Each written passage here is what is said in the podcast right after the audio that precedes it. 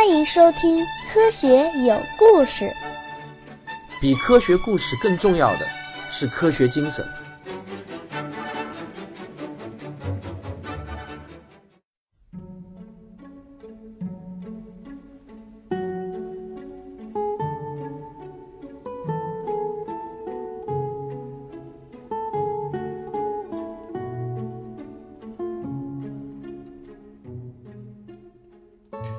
大家好，欢迎来到《时间的形状：相对论史话》。上一期节目呢，我们讲完了时间旅行这个话题。那么我今天要跟大家讲的呢，是有关星际殖民这个话题的。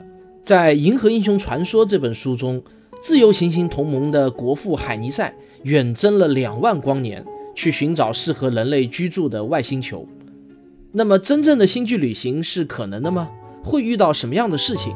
如果我们真的能够在几十甚至几百光年的范围内建立第二个、第三个地球，我们这些星际殖民者的日常生活和时空观念，在相对论的理论下，又该是怎样的一个情景呢？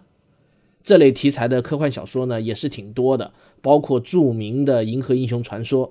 但是小说中的很多事情，其实呢，都是不可能真实发生的。真实的世界可能会让你非常的沮丧。那么，让我们先从一堂令人沮丧的算术课开始我们的话题吧。同学们，如果我们要到太阳系以外的地方去殖民，首先我们至少要飞往一个恒星系，只有在恒星的附近才有可能出现适宜人类居住的星球。恒星就是那颗星球的太阳，给它温暖和能量。如果没有了恒星，那么在黑漆漆的宇宙中，我们肯定是会被冻死的。那么，让我们来仰望苍穹，看看满天的星星离我们地球到底有多远吧。天文学家们早就发现，离地球最近的一颗恒星叫做比邻星，呃，用术语讲呢，就是半人马座阿尔法星 C。距离我们的时空距离是多少呢？四点三光年。所谓光年，就是光跑一年走过的距离。光年这个单位，在你小的时候。你可能呢会认为它是一个时间单位，长大以后呢，你懂得的多一点了，你才知道它原来啊是个距离单位。现在我们有了时空的概念以后呢，我们发现光年这个单位啊其实是时空单位。在宇宙空间中，因为时空的不平坦性，其实你是没有办法用千米去定义距离的。在宇宙中，只能用光年来定义时空距离。你可以把它看成是距离单位。但是现在你把它看成是时间单位，其实问题也不大，因为时间和空间，我们前面说过，它其实是一个整体，不分你我。总之呢，即使是离我们最近的恒星，听上去也是离我们非常遥远的，光都要走四点三年嘛。同学们，现在呢，我们来做一些简单的数学计算，看看这颗比邻星离我们到底有多远。以人类目前掌握的技术而言。最快最快的宇宙飞船能飞得多快呢？即使按照最乐观的估计，大概也只能达到光速的万分之一。来，我们算算看，它飞到比邻星是多少年？没错，是四点三万年。我不知道这个结果有没有让你吃了一惊。原来我们人类的宇宙飞船飞的是这么慢啊！即便是最快的宇宙飞船飞到离我们最近的恒星，居然也要四点三万年之久。不过其实啊，我已经是给足了人类面子了。我们哪有这么快的飞船啊？我们之前的阿波罗登月飞船飞到月球是多长时间？是四天的时间。我刚才说的那艘飞船，如果飞到月球的话，其实只要三个小时。所以你看，我是不是给足了人类面子？而且你还要记住，我这还是忽略了加速和减速的时间。这大概呢还需要耗掉两百年的时间。看来，以我们人类目前的技术实力，飞往比邻星是没戏了。四点三万年，不用说人类的寿命问题，就算你能在飞船上生儿育女，一代一代的延续，也没有任何机器设备能工作那么久的时间，金属也是会疲劳的。看来呢，要想星际殖民，就必须提升飞船的速度。那么你们觉得？至少要达到什么样的速度才有可能进行星际殖民呢？掐指一算，可能你得出的结果是最低速度怎么着也得达到光速的十分之一吧，也就是零点一 c。这样我们飞到最近的比邻星就只需要四十三年了。我们在这里呢暂且不谈把速度从光速的万分之一提到光速的十分之一的技术难度有多高。我们今天毕竟只是一堂算术课嘛，所以我们先忽略这些技术环节。光速的十分之一听起来呢至少是靠谱的。从地球出发，算上加速和减速的时间，飞五十年就可以到达目的地。到了以后呢，再发个电报回来告知情况，地球用四年多的时间收到电报。这样子来算的话呢，如果当我三十岁的时候参加一个比邻星的探索计划，那么当我到了八十四岁的时候呢，就有望听到从比邻星那边传回来的消息了。总算呢是马马虎虎还能接受吧。至少在我有生之年，还是有希望知道这个探测到底成功还是不成功的。呃，说句题外话啊，我原书这里写的是三十岁的时候呢，有望到美国宇航局来参加一个伟大的比邻星探索计划。啊，那个是我在二零一零年的时候写的。那么随着这几年咱们国家的这个空间探索能力呢不断的加强，我觉得我在这里呢必须要得改一改了，不能再是老想着只有美国宇航局才能做这事儿，咱们中国人。咱们中国人说不定能赶在美国人前头去探测比邻星，也意味可知呢。好，我们回到主题。不过同学们啊，你们千万别忘了，我们刚才说的只是离地球最近的比邻星，我们的目的可是要寻找适合人类居住的星球，并不是只为了到别的恒星系中去看一看风景。比邻星可不一定有宜居行星哦。啊，说到这里，我再说句题外话。如果大家收听我的微信公号的话，我曾经在上个月讲过，呃，这个美国人发现了在比邻星附近有可能存在一颗宜居行星，这个呢是最新鲜的一个重大的发现，说不定比邻星还真有一颗可以当做第二地球的行星呢。不过呢，按照大多数天文学家的估计，要想在地球附近找到一颗宜居行星，怎么着也是不会少于五十光年的，这也就意味着。我们即便达到了零点一 c 的速度，飞过去至少也要花五百年的时间，并且随着最大速度的增加，加速、减速需要消耗的时间也会迅速的上升。要达到零点一 c 的速度，加速、减速所需要的时间很可能就要占到总飞行时间的一半。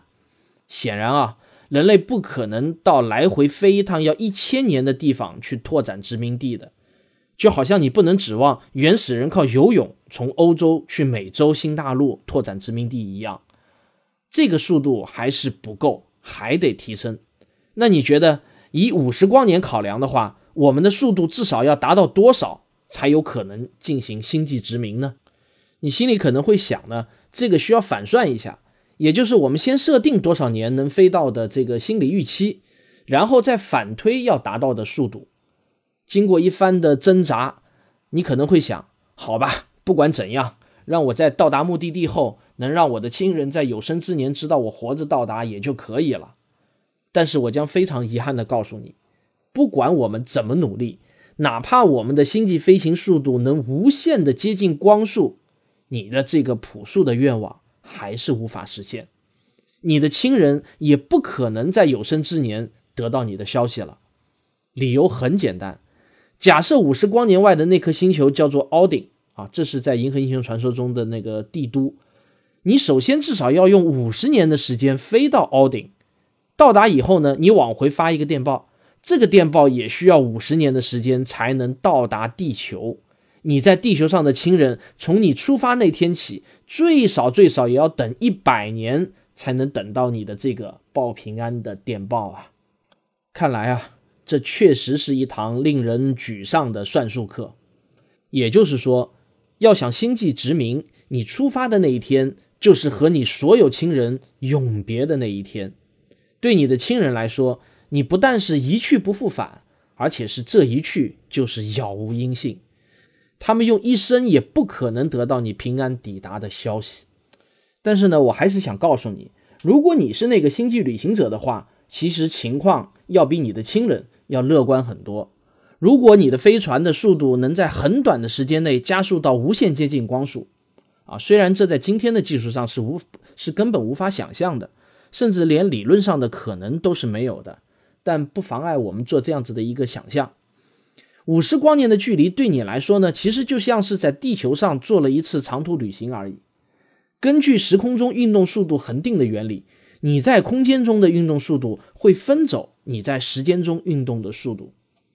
换句话说，你飞得越快，你的时间就流逝的越慢。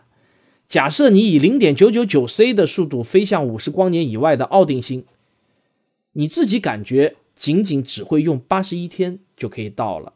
而你在地球上的亲人则已经老了五十岁。刚才我说的这些呢，其实可以用一张呃时空运动图来表现。你可以看一下本期节目的封面图啊，在这张图中呢，大家都以奥定星为参照物。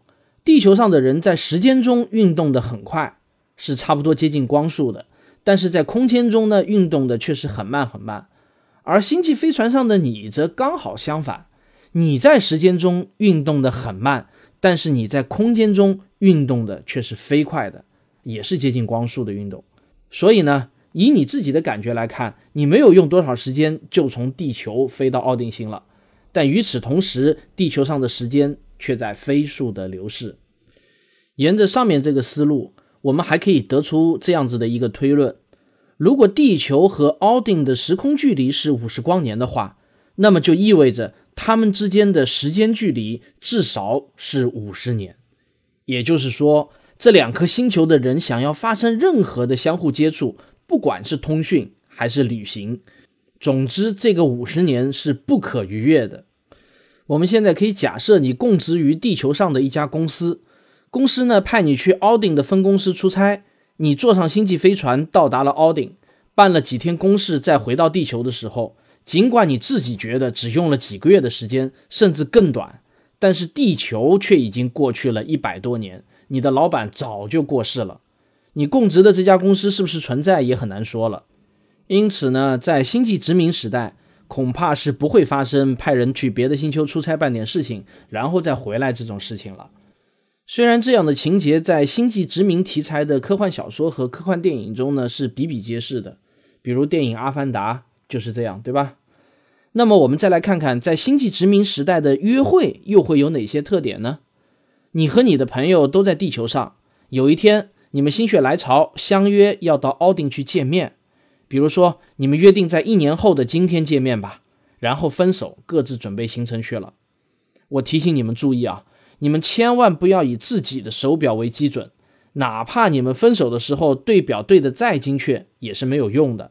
你们必须非常精确的算准你们的时空坐标，特别是要注意时空的运动速度恒定这条铁律。你们俩必须得记住，要小心翼翼的算好自己的空间运动速度会怎样影响时间的运动速度，否则呢，将要发生的事情就有可能完全不是一个人找到一会儿，然后等着另外一个人飞过来这么简单了，而是很有可能会发生这样的事情。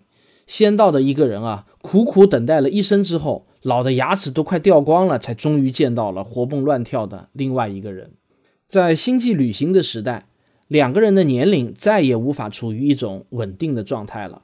我们还是拿《银河英雄传说》里面的故事来举例，这个情节呢会变成这样：米达麦亚和罗延塔尔奉命去星际空间打击海盗，这俩人呢指挥着各自的战舰出发了。由于战事非常的激烈。他们在广袤的太空中作战，经常要变换自己飞船的速度，而且偶尔呢还能在太空中汇合一下，互相见个面啥的。于是呢，在这些日子里，他们会对每次见面相隔的时间产生完全截然不同的意见。米达麦亚觉得隔了好几个月才遇上罗延塔尔，而罗延塔尔却说我们昨天才刚刚见过面嘛。下一次见面的时候，米达麦亚觉得也就是过了不到一个礼拜，但是罗延塔尔却坚称。至少已经过去了三个月，这哥俩呢，每见面一次就争吵一次，他们都得特别小心的控制自己的飞船速度，万一速度太快了，等他们回到奥丁的时候呢，很可能他们的老板莱因哈特都过世很多年了。因此，在星际殖民时代，必须要建立宇宙力、宇宙标准时和统一的时空坐标参照系。好在咱们的银河系呢，有一个好处。那就是所有的恒星基本是处在相对静止的状态的，我们的地球和奥定星之间的相对运动速度是很小的，并且呢，我们还不妨假设人在奥定星和在地球上所受到的引力大小也是基本相当的，这个呢也是挺合理的，因为我们人类不会习惯在一个自己的体重突然增加好几倍或者轻好几倍的地方长期生活，对吧？呃，总还是要在一个重力和地球差不多相当的范围内，人才容易适应。而这个引力大小对于时空弯曲的程度来说呢，是可以忽略不计的。所以。如果真到了那个在奥定星殖民的时代，地奥联邦政府可能会同意我的一个建议，把地球和奥定星看成是一个大的参考系。这个参考系呢，就跨越了五十光年的时空，在这个五十光年的范围内建立一个时空坐标，以新的宇宙历法规则通过的那天零时为银河纪年元年。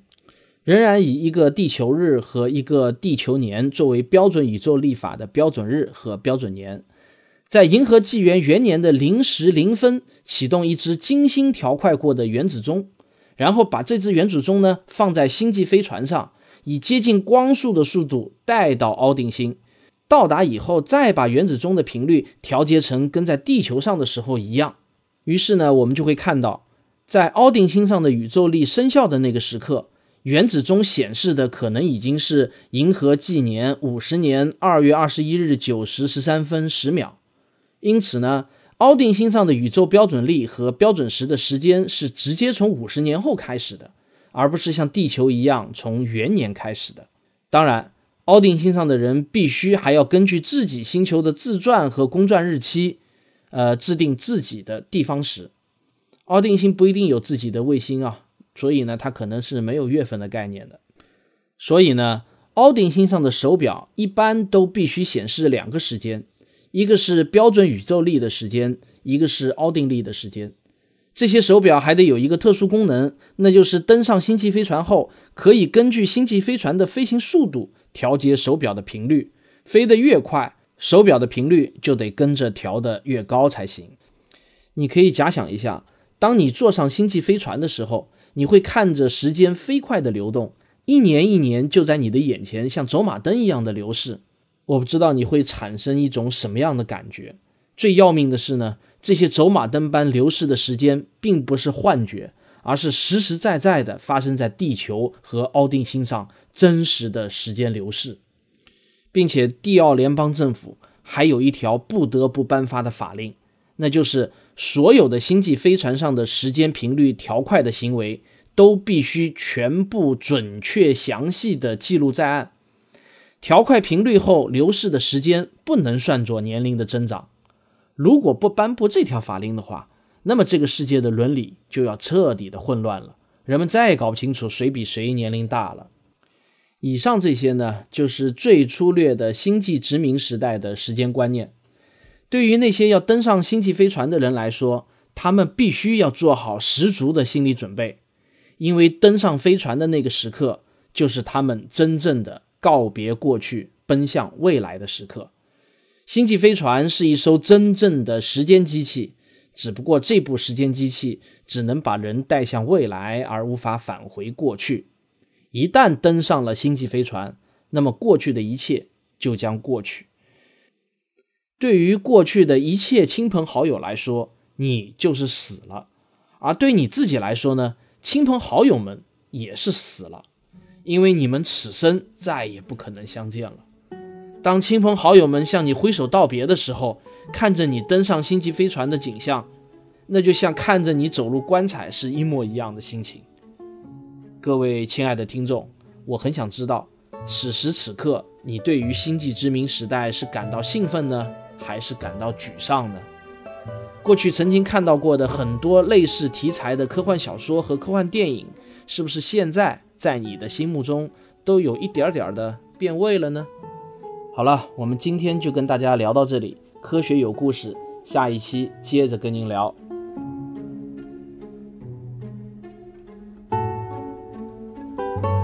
我是卓老板，我是吴婷婷，我是王杰，我们是科学声音。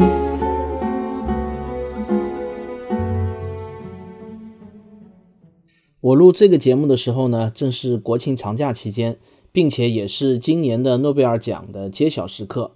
每天呢，我的这个微信订阅号里头几乎都是诺奖刷屏的这个消息。今年的诺贝尔物理学奖呢，没有把它颁给这个发现引力波的 LIGO 团队，这个呢挺出乎我的意料的。不过我相信，即便今年他们没有得诺贝尔物理学奖，明年很有可能就是他们了。因为从过去的历史上来看的话，诺贝尔颁奖委员会对这种级别的重大的这个物理学发现是特别垂青的。呃，一个最典型的例子就是那个发现宇宙微波背景辐射的彭齐亚斯和威尔逊，他们当时呢仅仅只是一个三十岁不到的工程师，其实呢一点名气都没有，而且呢他们自己都不知道自己发现了什么，还得要别的这个搞宇宙微波背景辐射的专家告诉他们，他们才知道自己的发现意味着什么。但即便是这样子，瑞典的那帮评审委员会的老头们呢，还是把诺贝尔物理学奖。颁给了这两个小伙子，还有二零一二年那次发现了希格斯粒子，啊，如果希格斯不幸啊在那个时候已经去世了，那么得奖的肯定是发现希格斯粒子的那个团队，但是因为希格斯呢还健在，所以这个奖呢就只能颁给希格斯。那这次引力波的发现也是一样的，如果爱因斯坦还活着的话，那么这个奖毫无疑问就应该是颁给爱因斯坦的，但是因为爱因斯坦已经过世了，所以这个奖。就得颁给发现引力波的那个莱狗团队了。今年得奖的这个物理学家呢，研究的是凝聚态物理。凝聚态物理呢是比较偏向于实用的，呃，它的这个发现呢是很多新材料的理论基础。这里面有一个很重要的一个概念叫量子的霍尔效应。然后在这个领域呢，我们中国人走的也是很前面的。清华大学我记得是前年还是去年啊？搞出了一个量子的反常霍尔效应，这个呢也完全是有可能是诺奖级的一个发现。不过大家知道啊，这个诺贝尔奖要得到的话，一般来说距你那项成果做出来都要过个十几年了，除非是特殊的这种情况啊。你看今年的这个诺奖奖励的其实是他三十多年前的一个成果，而这个得生物学奖的大于两点。大概也是在他二十多年前做出来的成果被评为了今年的诺贝尔奖，所以呢，我们国家现在还没有涌现出很多的这个诺奖，大家也不用沮丧啊，因为这两年我们国家其实有很多的科学进展都是诺奖级的，但是要获奖呢，估计还得等上个十年二十年的，估计二十年以后啊，就会大量的涌现这个中国的科学家得到诺贝尔奖了。我这个不是一个臆想啊，而是我觉得完全有可能会发生的事情。啊，如果你想很轻松的了解一些最新的国际上或者国内的科技进展的话呢，你也可以关注一下我的微信公众号“科学有故事”。我在上面呢经常发一些六十秒的语音，给你播报一下最新的一些科技新闻，用一种比较通俗易懂的方式，几句话就告诉你了。这个比你自己看新闻要来的轻松的多了。好了。那我们今天的节目就到这里。如果你喜欢我的节目的话呢，请别忘了点一下订阅。如果你觉得我的节目对你有帮助的话呢，你也可以为我打赏。谢谢大家，我们下期节目再见。